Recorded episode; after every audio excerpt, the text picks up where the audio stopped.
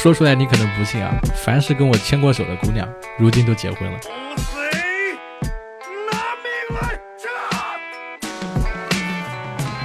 Hello Hello，各位湖州八师傅的听众朋友们，你们好，我是八师傅八匹马。哎，今天这期选题啊厉害了，谁说知识付费就是割韭菜？那些做知识付费的年轻人在想些什么？哎，今天咱们就请来一位粉丝朋友。王千客啊，他之前从事过大概有，哎，你是一年还是两年的知识付费啊？两年半。哎，今天是请来王千客来聊聊这两年半的知识付费有关的这些问题，啊，为什么你看我这么自然自如的来找他聊？啊，因为他今天用了个电容麦，声音特别好听。再一个呢，是之前跟他浅踩过，然后我刚刚睡醒，现在思路清晰啊，跟他一起来聊一聊有关知识付费的这些故事。那么王千客跟大家打个招呼。Hello Hello，大家好，我叫王千客，大家可以叫我千客。为什么是千克这个名字？聊一聊。就是因为我之前的大名嘛，这这里就不提了。然后就是其实有一天打顺手了，就用缩写试一下，然后就 WKG，然后就突然有的灵感，哎，那直接就 王 KG，然后就千克，然后就这个名字就一直沿用下来了。那难道不是因为让别人觉得说你是不是有点怕？嗯，也没有，那时候还瘦着呢。呃，跟大家说个好玩的事情啊，就是大概是上周还是呃呃还是上上周我忘了，就是我跟这个千客一起简单聊了聊关于知识付费的一些问题，因为他当时聊到说知识付费可能是在割韭菜或者怎么样，我就觉得说这个选题有点大，哎呀，这么聊会不会得罪人？然后我就说那必须得提前跟他聊一聊，结果聊了两三个钟头之后结束。突然之间发现有一个共同好友，然后那个共同好友还说这个我跟他长得有点像，然后现在我们正在这个录制的时候，我看到他这个头像啊，确实跟我长得有点像。我们俩的区别是我有胡子，他没胡子，但是咱们看不见。你聊聊这怎么回事啊？这其实缘起也是知识付费，就是我在第一家知识付费公司的时候，相当于有个小跟班嘛，就是跟我一起做事情的一个同事。嗯，然后当时就是玩的特别好，然后离职之后呢，他去了一家就是另外一家公司，在那家公司做的也就是类似于播客方向的工作吧。他在运营的过程中，可能就是认识了八师傅。他那时候突然跟我聊说，他那边接触到了一个人，包括像就是长相啊，然后说话呀。一些的都特别像我，然后我没有放在心上，然后他就截了一个八师傅的头像过来，我说，哎，确实挺像的。其实这茬就过了。直到上星期聊的时候，聊到了这家公司，我就提了一嘴说，哦，我之前的一个同事在那个公司也是做播客方向的。然后八师傅就问我说，哎，你这个同事叫什么名字？我一说名字之后，这不巧了吗？然后就认识了。哎，那我问问你啊，你那个同事跟你说起我的时候是什么时候？是前年是吧？对，一九一九年的时候说起我，那时候你还不知道我这个播客是吧？是的。啊，那你是什么时候开始听我这个播客的呢？呃，就是去年，就是苍兰诀火的那段时间。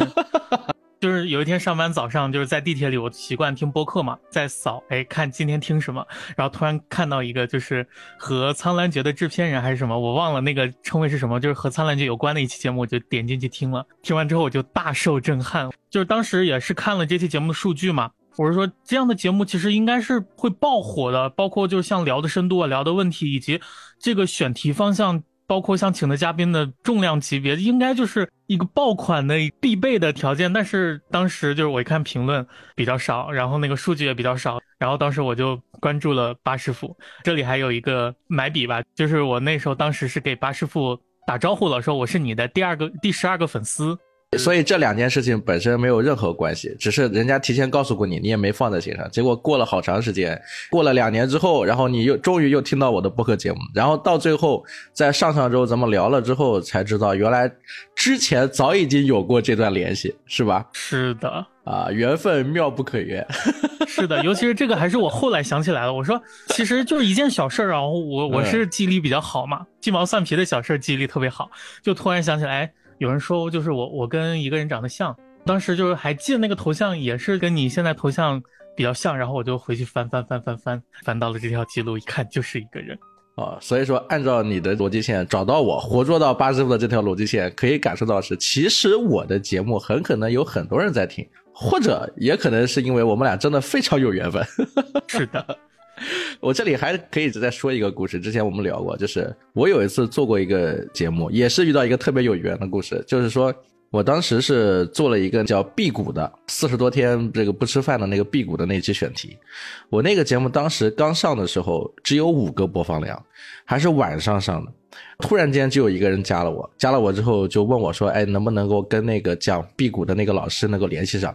因为他也通过辟谷减了二十多斤。”我说：“行啊。”然后我就跟那个老师说了，他们两个加了一下，结果加完之后发现这两个人十年前就已经加过微信了。真的是太巧了，对，就是非常巧，就是十年前加过微信，没有聊过一句话，结果在我的播客里面实现了他们两个第二次正式的交流跟沟通，啊，所以就是有些时候啊，做播客对我来说，它实际上会给我带来非常多的惊喜跟意外，包括王千克这一次也是让我觉得非常有缘分，啊，所以今天呢，咱们就来请他，哎，来跟大家聊聊他的这些职场生活。哎，跟知识付费有关的那些故事了，那你来聊聊这个，说一说呀，你是怎么来开始从事知识付费这个工作的呀？大概是怎么回事啊？这个其实就是要从我毕业的时候说起了。我大学的专业是音乐教育方向的，那其实毕业的一个专业对口的工作就是中小学音乐老师。但是当时就是基本上我的同学都去当老师了，我是比较喜欢互联网，所以就是毕业的时候想着，哎，我要去互联网做一番工作。一毕业就来了深圳，其实也是个愣头青，也不知道自己要做什么，只是知道啊我要做互联网，但是对互联网里面的一些工作的分工啊这些就不是很了解嘛。那第一份工作其实就是很多互联网人的一个起步的工作吧，叫新媒体小编，自己会运营一个公司的公众号，然后写一些文章，在这个。过程中呢，了解到了啊，有知识付费的这个方向。那我自己是教育方向的嘛，然后和互联网其实一结合呢，知识付费对我来说算是比较对口的一份工作。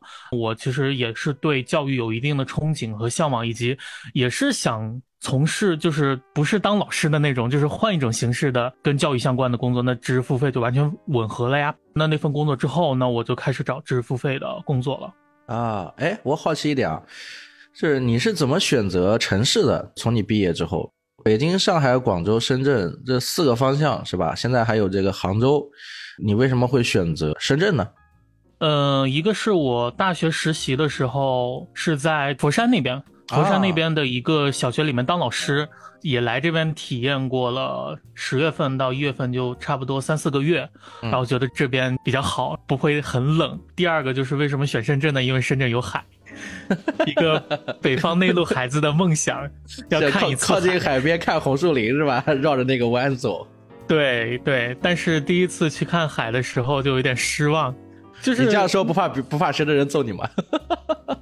因为当时以为海就是这个样子，其实应该去惠州啊或者大鹏那边去看的话，就是那种理想中的那种滤镜的样子。但是我当时就以为所有的海都一样，然后就去了红树湾。第一次闻到海的味道，我说这不就是老家臭水沟子的味道吗？深深圳人很生气，我跟你说，反正来了就是深圳人，深圳人不打深圳人。那广州呢？你对广州什么印象？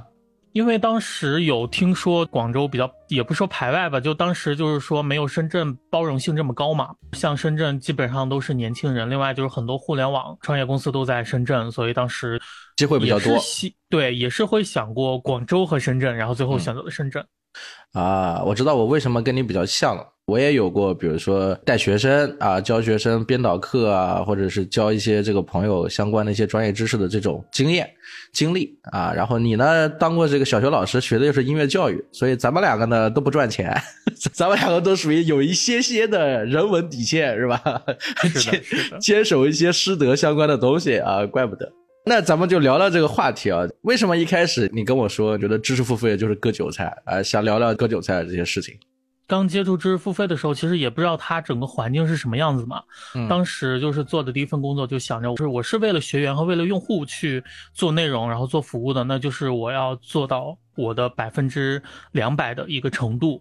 嗯，那当时就是也会接触到一些竞品，然后了解到竞品之后，包括他们的服务、他们的内容之后，就会有点失望。但当时只是失望，也没有去有太多的想法。那包括到后来，就慢慢的。你会接触到这个行业越来越多的产品，越来越多的就是竞品公司，然后越来越多的一些服务相关的，你就会觉得，其实就是在割韭菜。不是你说的这个割韭菜的问题是在哪？你待的这家公司，首先它卖什么产品，然后这个产品卖了之后是怎么消化的？嗯，它其实类似于一个知识付费的平台。你进来之后，你可以在这个平台上挑选你自己喜欢的课程，相当于是你买完货之后不会有后续的服务这一块的，就是你买完课需要自学。比如说哪些课程，能不能简单说一说？哪些类别？女性变美。那这个类别就 比较多了，什么呃蜜桃胸啊，什么哎呦我的天哪，女团腿呀，然后呃什么蜜桃臀呐，这种就是很多课程。但是我有听过这些课，因为那个老师是很著名的，他的课程质量很好，所以我当时会推这个课程。那更多的其他的，比如说像什么记忆课呀，就是教你怎么去快速的记内容，记忆宫殿，对，然后还有什么。呃，哈佛学习法呀，还有哈佛的我也采访过，对，然后还有什么育儿的一些课程，育儿来问我吧，还有什么课程？基本上就是我听下来啊，你这个课程五花八门的，什么都有啊。对，包括还有财商的啊，怎么赚钱？教你如何用信用卡什么套出多少多少的东西的，哎呀，我课程，穷爸爸富爸爸理论各种是吧？建立你的渠道，是的。呃，哎，那这些课程它是什么的展现形式啊？它是以视频的形式吗？就老师的讲课的录下来的视频？嗯，其实刚开始是以音频的形式，可能有的老师他会选择 PPT 加音频的形式，类似于有点伪直播吧。因为有个产品功能就是说，呃，可以上先上传 PPT，然后我讲课的时候就跟发微信语音一样，就是上网课的那种感觉。对对对，但是这个可以重复回听的，然后这个就是类似于直播课，像录播课就是你传已经录制好的音视频就 OK 了。那当时基本上都是以音频为主，费用高视频会比较少。费用高吗？费用基本上便宜的十九块九，贵的话九十九、一百九十九，那也还好吧。我感觉啊，你比如说蜜桃胸 什么什么腿，你花个十九块九，你就看一下大概讲什么东西。我觉得这倒还好吧。老师既然很知名，那内容本身应该是没问题的。那你觉得他割韭菜的环节是在哪里出了问题？就是推的一些爆款的课程呢，都是因为经过大众的检验。那有一些课程，比如说我刚刚说的信用卡的课程，其实就是当时我也在内部讨论过，我说这个课程，说实话，他在我这儿没过关。另外就是说，它的内容也好，教的不是很好的东西，然后但是就是和组内去争论之后，他就说，那他卖的好就行，还是以就是流水为一个导向的，所以当时就会有这种的感觉。包括像就是我当时是待在一个商业化的部门，负责把这些课在首页各以各种什么活动的形式，对对对，就是搞钱。当时我们的组名叫什么？富甲一方啊，组名就叫富甲一方，就是你们是乌龟组。对，我听这一点，我能总结成，就是说，本来呢，里面有些很多课程是有价值的，但是呢，后来商业化开始之后，完全是冲着为了搞钱。对吧？为了卖课，所以就是什么报，呃，做什么，就导致有些课程它出现了一些问题，就是它不在咱们讲的说师德范围内了，是吧？它是纯纯纯粹的是术的方面了，就是说这事儿本身你教他教会他了，不见得是什么好的事情，但是呢，这个东西属于偏门歪门，所以好多人就想要去学一学，像类似什么黑五类啊、乱七八糟这些东西，是吧？结果你们这些课程上的也比较多，是这意思吗？是的啊，那是从什么时候开始变歪的呢？就是你感受在这个公司里面。其实好像一直都是歪的。刚开始选课的时候，你去这个公司，它是一开始就很成熟吗？还是一点点起来的？刚去的时候已经，如果从零到一的话，已经是零点八、零点九的样子啊，就快就是快成了这种感受，对已经开始盈利了。其实是已经成了，但是还有一些方面待提升。其实可以已经称它为一了，但是还需要有一些提升才能达到一。嗯，对我的感受是这个样子。轨迹多端的零在不断的暗示些什么？歪了，歪了，歪了，歪了。哎，是吧？因为一直都是歪的嘛。对，我问一问啊，那你在这个公司里面，你觉得最大的问题是什么？就是让你不能容忍的问题？呃，其实我在这这个公司里面是做过两个项目吧。第一个就是一个女性读书的一个项目。对，在那个项目里面，主要就是负责一个课程内容、一个用户服务的工作。其实，在这个阶段里面，我没有感受到太多的一些东西，因为就是说，像比较重要的一个内容、一个用户都抓在我手里。那其实我就是凭借着我对教育的一个热衷，还有一个热情，为爱发电吧，这种感觉，就是会精心的去打磨内容，然后去服务好用户。你说的这个女性课程的这个内容，它是什么类型的？它没有老师是吗？对，它是没有老师，就是类似于樊登读书的那种，自己整理出一套书单，然后让这些用户报名之后跟着我们一起读、一起学，这个样子。多长时间消化掉？呃，一百八十天，一百八十四本书。天消化二十四本书，那也很多了。那这个课程多少钱呢？一个人？当时是有过测试，然后最后定价是九十九。九十九块钱，呃，一百八十天，二十四本书，那不是找名师来讲，而是在社群里面去教，是吗？对，类似于樊登读书嘛，就是我们去找一个呃服务商机构，然后让他把内容拆好，然后找比较有讲解感的一些老师，然后把它录成音频，嗯，然后配合着书稿，然后上传到产品里面，让用户去读。所以这个项目本身它不是以老师优先，而是以书本 IP 为优先是的，啊。哎，那你这段经历能聊一聊吗？你在这里做了多长时间？做了四到五个月吧。四到五个月，半年消化掉，你等于基本上全程了。对，差不多。因为我刚进去的时候，项目就是一个快死掉的状态。我刚进去的时候看到竞品在做这个东西嘛，领导会觉得，哎，我们不如自己做。当时就是只是有几个人做了这样一个尝试。那我进去的时候，当时的接手的工作情况就是有一百本书已经是拆好的那种，但是质量很差劲。我是觉得在我这儿不过关，但是可能在市场上能到七八十分的这种。我能问问这些书有哪几本能讲的吗？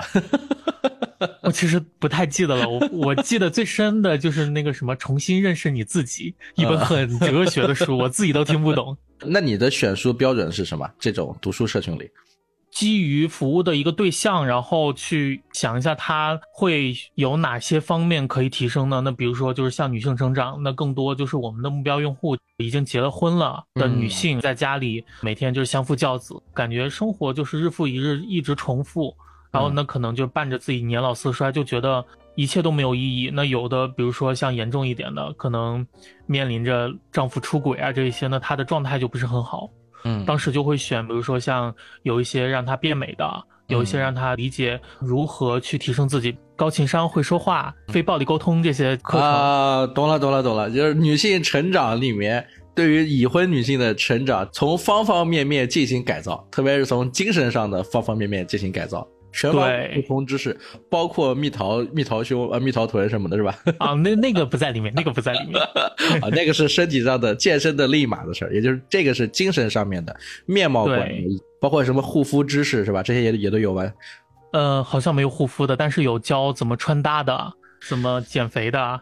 那我理解了嘛？就是所有的精神上面的改造，全方面的改造。对吧？是的，不不管是夫妻哲学，还是情感哲学、育儿哲学，还是个人的一些精神面貌的一些哲学方面的东西，或者是思想观的方面的东西、世界观的东西，是全方位的一个书单。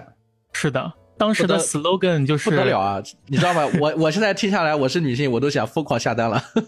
对，所以这个就是在当时那个所有的平台基本上都在做这样的内容，包括像那时候的 slogan，我说一下，你就会觉得很有力量。让你成为一个高情商、会处事、有底气的知性女人啊！这是大部分女性喜喜欢的那种人设。对你听到这几个词，其实脑海里就会有一个印象，当时就是大家都会想象像董卿那样的女人。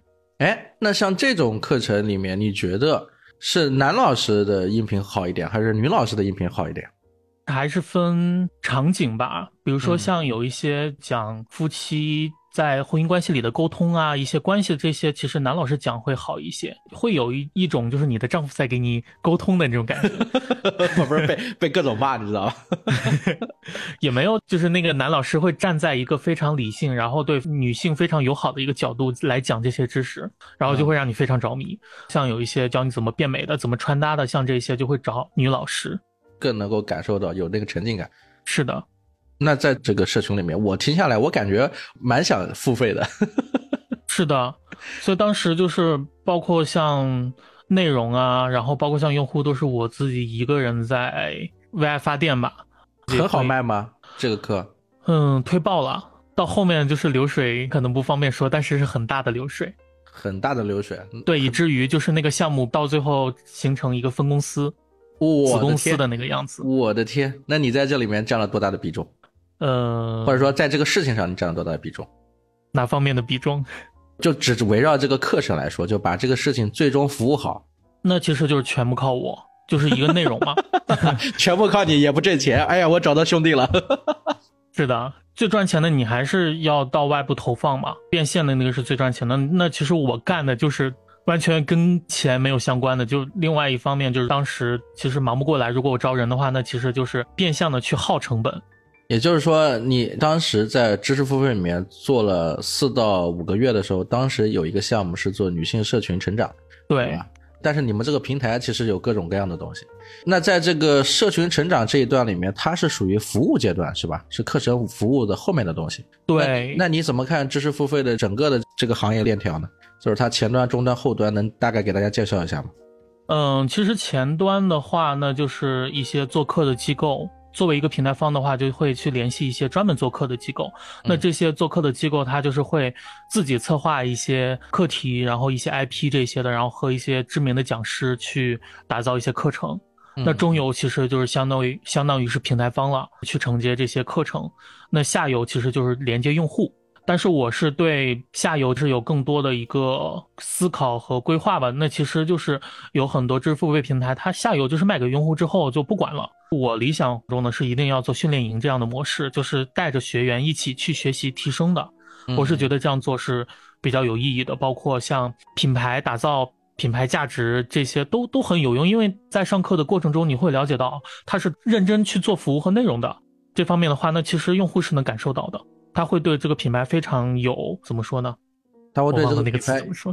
有有对比较信赖这个吧，就是会有一定的信赖感。是你其实还是从你在知识付费的这个中上下游之间，最终你还是觉得，呃，服务对这个用户的这些所谓的培训相关的、服务相关的或者交流相关的这档子事儿，是知识付费里面最重要的一点，对吧？也就是知识最重要的这一点，知识付费，知识在前，付费在后，是吧？是的，就是最关键的两点，一个就是内容嘛，就是知识，然后第二个就是你的服务啊。但是现在现有的你待的公司，你发现他们其实是付费知识，是吧？是对什么东西好付费就做什么知识，并不是说好的知识有限，而是好的付费的东西有限。是的，然后另外就是你付费完之后，我就不管了。就是你自己想去看的话就去看，不看的话，那你就是这个钱也花了，我们也收到了。啊，就是他们把东西卖了，卖了之后就把这事交给你了，结果交给你之后也不给你提供任何资源，也不给你加薪，也不给你提供一些资助，或者是招一些岗位，给你配员工，什么都没有，就是完全是疯狂捞钱，捞了钱之后就甩给你。是的，所以当时就是我一个人到最后的会管六百多个社群。一个星期开一次课，然后到后面的话开一次课可能会有一百多个社群，每个社群是一百个人，啊，一万人是吧？对，每个星期增加一万人。后面的策略就有一些他还没有进到社群，可能就没看到进去那个方式，那就是进到群的有这些。嗯，那我问个问题了，就是只有你一个人或者两个人来来来做这个后面的服务的话，那肯定会有差评啊，那这些差评怎么处理呢？特别是大家会喊说你是割韭菜呀，那到时候这个这个平台怎么做呢？当时其实没有太多的差评，就是因为我在使劲顶着，基本上九点就到公司了，就是他们可能就是说是一个弹性，九点到晚上六点半还是多少，然后就十点到几点。我当时基本上就是九点到公司，那时候公司都没人，就是开始处理工作，一直到晚上的十一二点。呃，如果项目比较紧的话，会到一二点。另外的话，就是我这边其实就是一个零零七的工作制。可能那时候是九九六的样子的话，其他的小伙伴都会休息。那我这边就是因为只有我一个人，我得管着社群。新学期开课基本上都在周六周天，那我得盯着社群，所以我就是根本就没有一个休息的时间。啊，所以我看到一个段子，那个段子可能是你写的。就是我想找一份九九六的工作，是放松一下，生活太卷了。是的，哎呦我的天！因为这个上课的这些人，大部分还是只有礼拜六、礼拜天比较轻松，可能他们有的时候只放一天，所以礼拜天是你最重要的时候。对，因为他们进群嘛，然后我要给他们交代好什么时候听课以及怎么听课。其实就最关键的一个部分，就是类似于像现在学生开学之前的那个什么开学仪式那种。那中间拆书的这些内容是由这个另外的公司来负责的，是吗？对我这边可能就是说，针对于，因为我这边是接触用户嘛，所以我会针对于呃用户他的一个用户画像以及他的一个接受能力，会对他们写出来的第一版或者第二版书稿进行一个润色和修改，打回去让他们重新优化，一直优化到我满意之后，然后才开始录音这个样子。那其实你还是在这个内容里面还是做了一个审校的工作，还是做了润色，把这个内容好还是坏，你是有一个很明确的标准的。是的，那中间这个公司其实也不怎么样呀。中间给你提供拆书稿的这公司呀，嗯，当时会找一些就是他是有这些拆书经历的公司，会让他给出一两版书稿过来，然后我们去比对，然后选出一些比较好的去合作。哎，那我问一个问题啊，你是只待过这一家公司吗？还是说你也待过不同的公司？呃，我待过两家，一家就是类似于这个泛知识类的知识平台公司，第二个就是一个呃。它可能不算是知识付费，算成在线教育了，职业教育方向的。那既然是你也换了一家公司了，为什么还会选择在这个行业里面？当时，既然你已经看清楚了后面这些服务以及他们这个这一是以付费优先的这个目的，是因为觉得说还是想再多接触接触，不要在一根树上吊死嘛？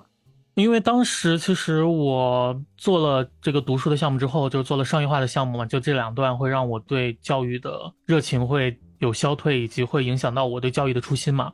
那就是还是想再看一下那那段时间，其实也是在了解整个市场。那除了这一方面，还有哪些方向可以选？我理解到一个点啊，就是说你刚刚聊的那个是富甲天下的那个部门，也就是你一开始不是在富甲天下，是在读书的那个读书的这个服务的项目里。对，等你把它消化完了之后，后来就把你调到了富甲天下。那个时候我是我自己提离职了。哦，你提离职了之后，然后又把你调到富甲天下去了。对，然后当时跟他们聊，总公司那边会有一个岗位，然后问我想不想试试看。我就想，其实在这儿也待了没多久，那那边可能会好一些，就去那边试着看。结果去了富甲天下，又打开了你的新的思路，又觉得还是不对。嗯，其实那个也是算是有个转岗的一个经历吧，就是过去之后，先是在一个用户运营的部门待了一段时间，那当时就是可能自己会对产品或者这个整个业务会有一些自己的思考，那最后就是会成立一个商业化的部门，可能就是他会需要一些你要了解用户，呃，你有接触过内容，知道怎么去辨别内容的好坏以及用户的喜好的这些各个方面，那我就比较符合，当时就是被抽到这个组里面了。就是后端做得好，然后调到前端去了，想离职还不想放你走。对，那在前端待了之后，刚刚咱们聊的就是付费优先是吧？知识在后，所以就想着那还是要换一家公司了。对，一直也是因为零零七那段时间对身体的损耗，就感觉一直缓不过来。嗯，我看出来了，你跟我是一样压力肥。对，裸辞了一段时间，一个是看看其他的方向，另外一个就好好休息一下。那你到了在线教育这这段经历是一个什么样子的故事啊？这段经历其实没有太多的亮点，但我是觉得它是验证了我对整个知识付费的整个链条的一个全盘的实操吧。在前家公司，更多的就是偏向于中后端，就是一个平台的运营，然后一个用户的运营。那在这家公司，我做的是课程策划的岗位，就是面向于上游的一个岗位了，更前了，就不是在平台里选择，而是直接先策划好的知识课程。对，比如说就是会接触一些优秀的老师，然后去跟他探讨，说你身上有什么经验可以去复制的，那我们就以这个选题做一系列的课程。那这家公司你待了多长时间？待了一年多，也是一年多。那为什么会选择离职呢？嗯，因为在这家公司，其实它成立了有十年了，嗯，算是一个比较老牌的公司，就是其实在专门的业内的话是比较有名的一家公司，但是里面给我的感觉特别像国企。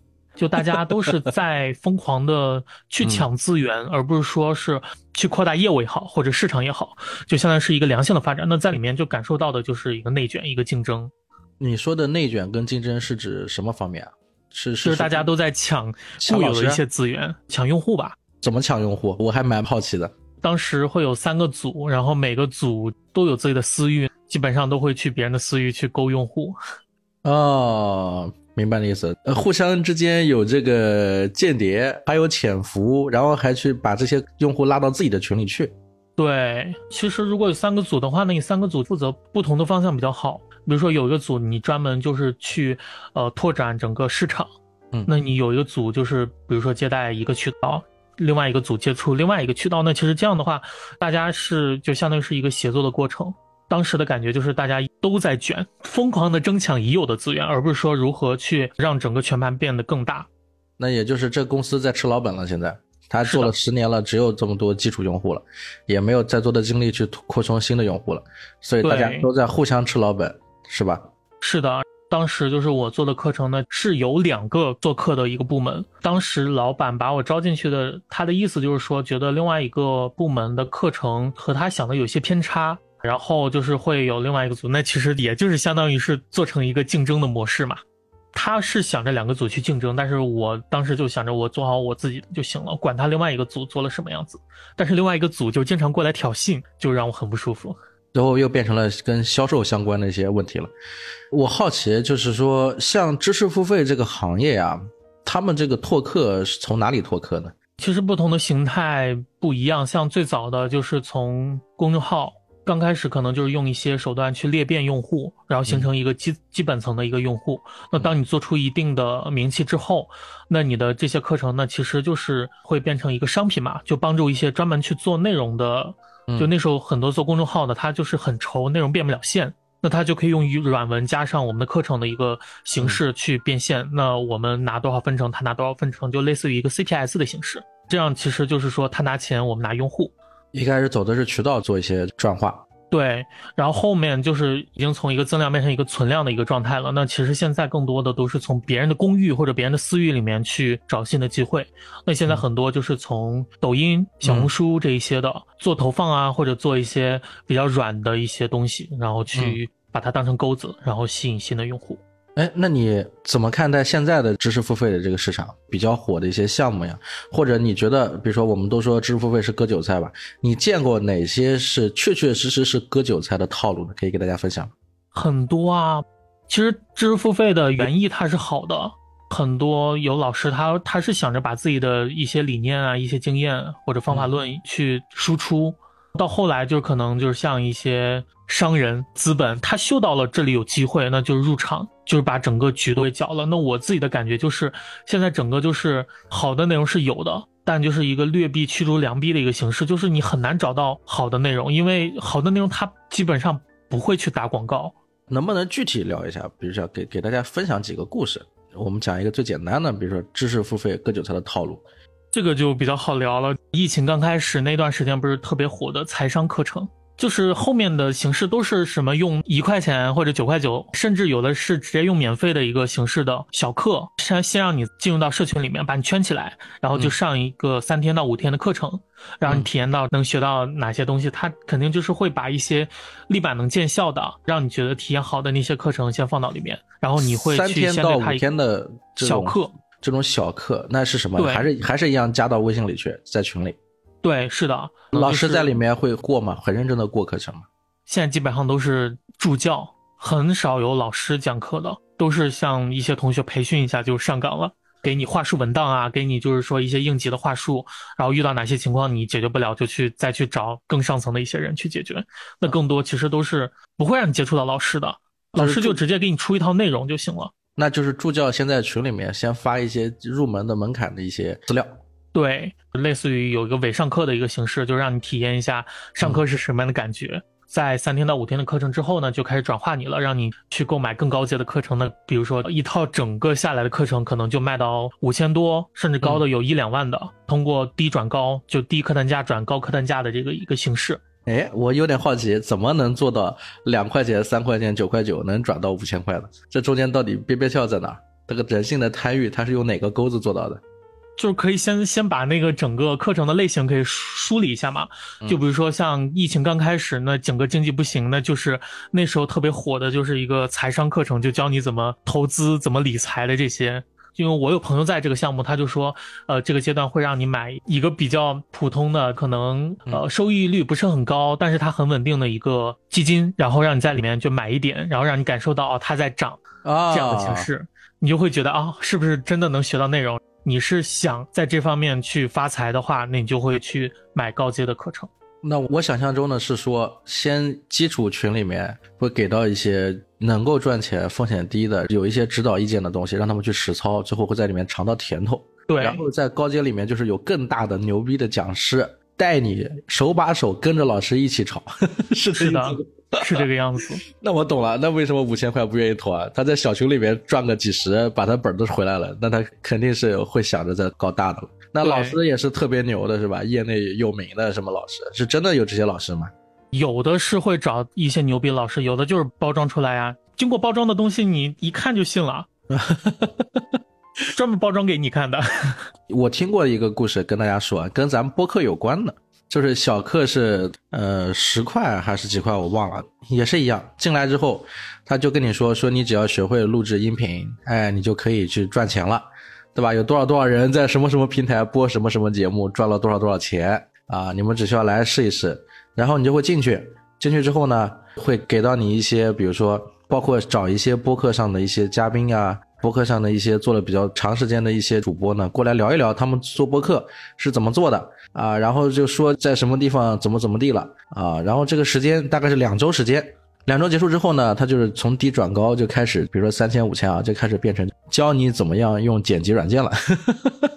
对，他其实就是教一些很基础的东西。对，就是他本来是可以只卖剪辑软件的，但是就是剪辑软件怎么来操作的，是吧？但是呢，对他非要先在前面做一个价格比较便宜的，然后让一些在音频上面拿到结果的一些人去说他们做的这个事情啊，有多少粉丝，他们做了多长时间，他们怎么怎么样了。这些老师其实还都蛮认真的，就是说说到这些东西，你知道吧？老师并没有把这个事情跟这个赚钱这事划等号，但是后面从低转高的时候，他通过哎，还是最后还是卖这个最基础的课程啊，教你怎么剪辑，教你怎么用软件啊，然后再教你怎么样去美化声音，以及教你怎么样去训练自己的声音，把这些东西加进来了。他这个好像是另外一种套路啊，但也是一个低转高的过程。这个就类似于副业课嘛，这就是另外一种形式副业课。现在也挺多的，之前最早期的什么公众号写作，现在都变成嗯剧本杀写作、小说写作这些课程。那还有就是啊是刚刚说的配音的这些，教你怎么说普通话，教你怎么配音，有的会教你做视频剪辑。然后你知道它的钩子是什么？就是教你怎么做炫酷的那种特效，可能漫威的那种嗯特效，嗯去震撼你。但是这种东西，你首先它对电脑的配置就很高，哎，对，包括我我觉得也遇到过卖设备的，叫卖麦克风。对，有的它是会附带一些东西会去卖的，嗯就比如说像声优的课程，它会配合电容麦，会一起肯定要有设备。我我觉得最离谱的还是什么音乐制作课程，哎，这个是我听的最离谱的，为什么音乐制作课程最离谱？因为他描述的就是说是什么零成本啊，不用太多的投入啊，然后你就可以做音乐怎么样子的。嗯但你懂的人就知道，首先你做音乐，最起码你要有什么电脑是必备的，各种电子键盘。对，MIDI 音乐制作键盘，然后比如说合成器这一些的，嗯，这套下来都不少钱。而且再一个是你都是学音乐教育的，是吧？经过了四年的大学基础教育。对我大学的那个 MIDI 音乐课程，就是教你怎么去做一首很简单的歌，可能就是一费玉清的很很老的歌的一段副歌，嗯就那个部分，就是可能我们一个学期才能学会。啊，你们有太多的理论基础是吗？对，你要音乐制作，你首先要学乐理呀、这个乐理可不是一时半会儿你半年就能追上来的。包括你想音乐制作，你乐理是最基础的，曲式、复调、和声这些都要学。啊，音乐其实是一个非常卷的行业，这个我是知道的，因为它发展了很多年，然后它有很多的秩序，对吧？有非常多的规矩，有各种各样不同的节奏啊，可什么各种类型。我这是我对音乐的感受啊。对我比较欣慰的就是那时候经常刷到这个广告，然后一看是我上家公司的，评论里面就会让我很感动，就有一些音乐制作人他就说，嗯我做了十年了。我还是这么穷，你不要相信。就是那个时候，就自己会感动到说，确实真正热爱这些东西，是会告诉你真相是什么样子的。那有没有一种可能，或者说是不是也有人通过知识付费能够达到，比如说他自己身份的转变？比如说他通过这个写作课，后来慢慢的真的是入了行，成为了自由撰稿人这样子。这个其实我觉得还是看自己。如果你真的想从事这一行，你不用报课，自己去找路子都是可以能达到的。终点是一样的，就看你怎么到达。知识付费可能就是只是一个看似捷径的一条路，那你觉得有没有人真的很认真的在做知识付费呢？肯定是有的。但是现在我基本上没有看到了，因为像真正做内容的，基本上都被饿死了。也就是在你现在的从业的经历来看的话，目前国内的知识付费市场，它还是以付费为导向，以赚钱为主。也就是如果说你想通过这个高度商业化的这个课程行为，想要达到进入某一个行业的这种标准的话，其实还是比较困难的。最重要的其实还是看你自己。是的，因为我曾经构思过一个，比如说课程啊，就是说，比如讲我虽然说在这个自媒体领域做了很多年，但其实呢，比如说从文案角度来考虑，如果说教人怎么来做文案呢，我觉得还是可以达到。当然了，在这里跟各位听众朋友们说一下，就是如果说做自媒体，你的核心肯定是先从文案开始，但是呢，要想把文案写好，其实所有做过内容相关的人都知道，就是好的内容，特别是能够做好的内容的人，其实不是教出来的。而是筛出来了，这一点跟大家分享。所谓的筛出来，就是尽可能的多收学生，在学生中筛出那两三个是能写的啊，然后你再把同样的知识给到他，让他手把手的带一带，很可能他真的能够筛出来，就是他能够写得出来。但是呢，比如说一百个人里面不一定能筛出五个，可能只能筛出一到两个是能够写的。这个是我们对这个市场的一个经验判断，也就是说，如果我要做这种文案相关的写作课程，如果我要招学员或怎么样，很可能我会提前讲得很清楚，就是说，可能这一百个学生里面我只会招一到两个，但是这一百个学生我会手把手的带，可能会带，呃，一个月到两个月，带完之后，最后你的学费什么的我会全部退给你，就是我觉得你不行，但是如果说真的能出来的，哎，那后面。我想的是说，可能会用服务课程的方式，就是我会把我的一些渠道啊，比如说别人需要去有人撰稿呀，或者是有人去提供稿子什么的呀，我把这些活就推给你了，然后你来帮我去消化这些活，啊，那赚的钱是你自己的，对吧？我是想当时是构思过这种方式，但是呢，我想了想，如果我这么认认真真去做啊，好像一毛钱赚不到，是的，对吧？就是不仅赚不到，然后还不讨好，你知道。但是我看有的人他就做的挺好的，就是你觉得，比如我说的这种方式啊，按照你的你的想法中怎么做是比较合理的？我是觉得你这个方法就很合理啊，前提是你把一个预想的一个不好的结果你说出来。然后让大家知道啊，最后的结果是这个样子，然后让大家知道一个接近于真相的真相，而不是说就是我之前说的那些副业课，他直接就是说你学习这个零基础入门，然后上手很快，包括像最后会介绍一些平台的资源给你，让你可以去投稿啊这一些的，就是会用这些利益去钓你，然后让你去报课，但其实到后面很少能给你一些渠道的。我之前接触到的就是给你一些渠道，就是一堆投稿的邮件。然后那些号就投过去，有没有回复是不一定。这个我当时也有考虑过。首先一个，他可能还是需要一个高客单价才能够支撑得出来。比如说这个团队去做这个事情，价格太便宜肯定是不行的。是的，对吧？因为你既然是真的东西，要用心的东西，价格肯定还是要很高的。再一个是你会退费嘛，对吧？你学不成，钱退给你嘛，对吧？你学得成，这钱我就不退了，这钱是我该拿。然后第二个就是说渠道方面，渠道方面一定会给到，比如说什么时候就算出师啊？就是说最起码你通过我给到的渠道，能够有能力承接这个业务，让甲方满意。这个甲方满意的同时，在支付稿费之后，能够平摊到你的这个学费成本，对吧？那那个时候你就可以选择出师了，对不对？这个其实是几方面的。但当然了，实际你真的从业到撰稿相关的这些文案工作之后，你会发现，其实没有你想象的那么好。就是我现在看到最夸张的，就是有的那种做课程的啊，他会说什么谁谁谁已经通过我们这个文案课，已经赚到了五百块了啊，赚到了一千块了，一个月已经月赚一万多、两万多了。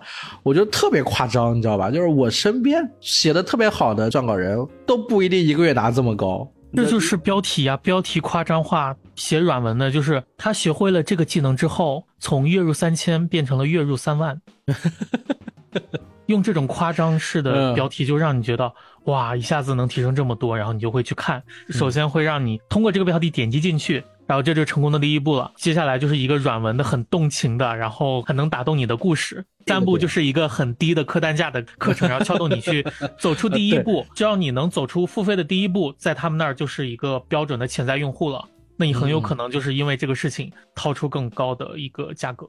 其实，在这个里面，我觉得还可以跟大家再分享一点啊，大家谨慎啊，就是我其实不是完全反驳知识付费的。你看，我还说了，我也想做知识付费相关，但是这里面有一些行业的真相，对不对？我觉得还有一个行业真相是，如果说在在听咱们这期节目的，正在去参与一些知识付费课程的一些听众啊，我还想说一点，就是其实有好多人还会忽略一点，就是时间这个概念。你看到的那些讲师呀，那些从业者呢，他们在这个行业里面可能混得特别好，但其实这中间有一个最大的信息差，就在于他的时间跨度要比你长得多。他入行到他现在作为讲师，在教你怎么做这个事情，其实他中间可能有将近五年到十年的这个时间。他在五到十年这个时间里面，其实已经吃够了这个行业的一些红利，也就是你入场的时候跟他入场的时候是完全不同的。在这个时间红利里面，他的机会是很多多的，他失败的也很多，但是最终他可能你现在看到的是他已经得到的一些东西，他已拿到结果的一些东西，所以也并不是像有些人在网上经常讲的说你要跟有结果的人去学习，他有结果是怎么拿到这个结果的，是一个时间跨度，最终这个市场给他的，真的很难说，你不一定能在这行业里坚持下来。说真的，如果你指着这个东西突然去翻身或怎么样，一定要做好一个跟时间赛跑的准备，就是你要做好五。到十年不赚钱的准备，对吧？如果你愿意跟这个行业去死磕，你想通过知识付费得到一个阶层的跃迁，那你可以通过它稍微了解这个行业入下门。这是我对知识付费的一个一个想法。是的，很多人他都是拿着老师的一些获得一些成就，那其实老师他自己在这个行业待了很多年了，他有的时候达到那个成就，他不一定是靠自己，有可能就是一个机会，然后就获得了。就是大部分的人都是一样，就像我们聊到狂飙啊，张颂文是吧？他也是老师是吧？他还给明星教表演呢。你想想，他肯定本身在这个专业领域是没有问题的。但是你看他跑了一百多个剧场是吧？跑了三百多个剧组，没一个剧组用他，也有过这种状态。但他一直在这行业里坚持，坚持，坚持，坚持。到后来是吧？啊，终于有了一两次机会，在这这一次这个高启强这个角色，一下大家就都知道了。在他身上，你就能很清楚的看到像这种表演相关的这种啊人物弧光这种生长脉络。那你像你看到那些网上有教你怎么做表演的，怎么做网红的，你仔细思考思考，红不红跟你会不会表演到底有没有关系？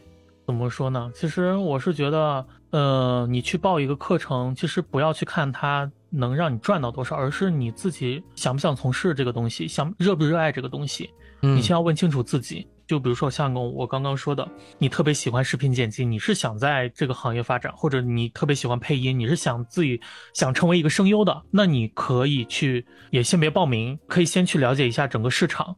在你买任何的课程之前，一定要先去了解整个市场它是什么样一个环境，然后可以去 B 站看一些课程，因为现在 B 站的 UP 主他都是会免费的去讲这些东西的，确实有很多的。真的是要付费去买这个东西。是的，罗马就在那儿，你想去随时都能去，不是说你要坐着马车才能去，你走路也可以去啊。你要找到自己的方式，不一定非要去花这些钱。但我是想说，你要是真的是热爱这个东西，前提是这个，你必须要是非常热爱，而不是说你学这个东西就是为了赚钱。那那直接你还不如去支个小吃摊呢，每天还能直接就是，你以为支个小吃摊就能卖到钱？那摆摊的人就能赚到钱？也不一定的，行行都有他的门道。那最起码就是说，这个我是觉得比买课这些划得来。最起码你是自己已经在实践了。是，哎，这句话说的对，就是万事开头难，你先去做，先别急着付钱。对，然后另外就是说，你在接触任何事情之前，你一定要先看整个市场是什么样子，因为太卷了，你进去是没有机会的。嗯，这里就是我说的那那个时间跨度嘛，要看清楚，对吧？如果你真的非常非常非常非常喜欢，八匹马都拦不了，那你想去学这东西，那没有人拦你，那是拦不住的。想画画，他妈的拦不住。是的，我我是觉得，如果你是真的热爱的话，你不会去买一个课程学，而是你自己去练习。我是觉得，如果我喜欢唱歌，我会每天去唱，而不是我报一个声音课，我唱歌课，我去学怎么唱歌。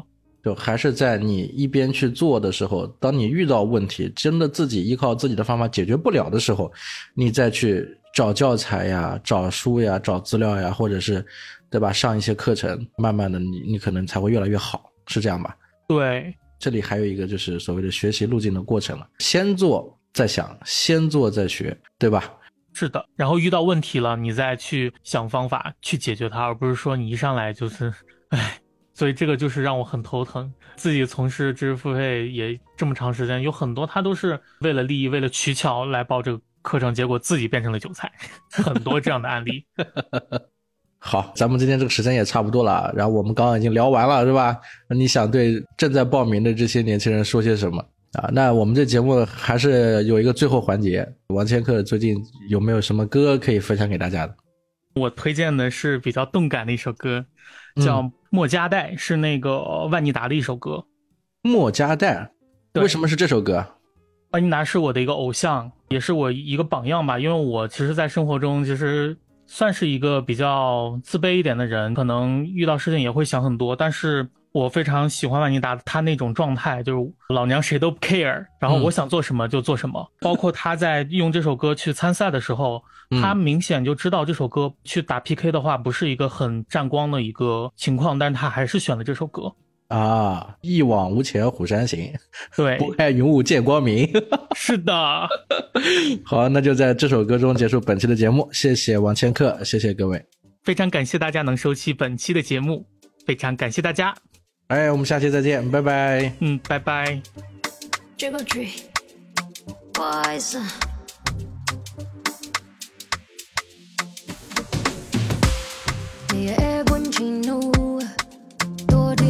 Dolly Johnson, ben je er bundchen